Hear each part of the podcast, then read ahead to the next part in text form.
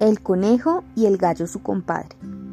El conejo resolvió un día poner al gallo de compadre y de ahí le dio por ir todos los días a la casa del gallo y se le comía los huevos. Y aquello se volvió un censo. Huevito que ponía la comadre gallina y huevito que se comía el compadre tío conejo.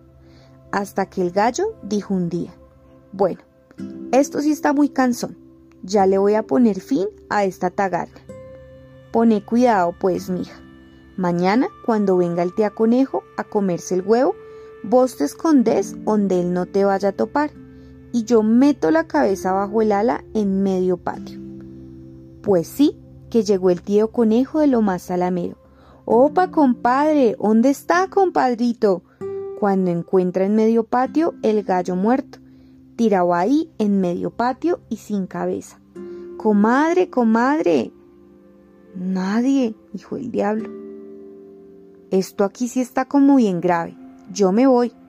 Salió el conejo a la carrera para la casa y le dijo a la coneja, ¿sabes lo que encontré? Al gallo sin cabeza, ahí tirado, y la gallina mi comadre por parte alguna. Allá ocurrió una desgracia. Como a los dos o tres días pasó el conejo por la casa del gallo y encontró a este muy tranquilo cantando. Opa, compadre, opa, compadrito, ¿por qué tan perdido? ¿Qué le pasó que no volvió a usted a aparecer por aquí? ¿Cómo así, tío gallo? ¿Usted no estaba muerto, pues? ¿Muerto? ¿Qué cuentos? Pero si yo mismo lo vi. Vine el otro día a saludarlo y lo encontré ahí tirado sin cabeza. Ah, eso fue que estaba mi mujer en la quebrada. Ella cada rato me lava, se baña en la quebradita y me baña a mí. Ella me corta la cabeza y baila lava bien lavadita. Por eso, mire cómo soy de limpio. El conejo se puso a verlo. Esas plumas relumbraban y esa cresta limpiecita, esa cara sonrosada. Ajá, pensaba, ¿con qué ese es el secreto?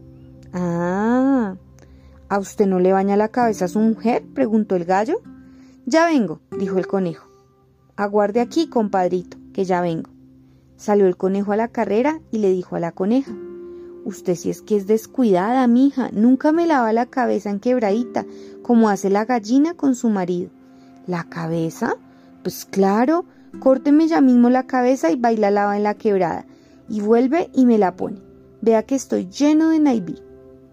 La coneja le cortó la coneja la cabeza al tío conejo.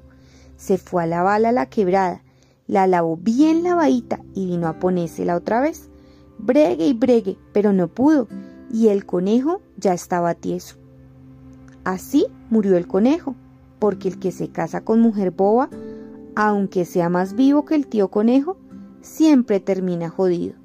Y así acabó el pícaro conejo, después de todas las que hizo.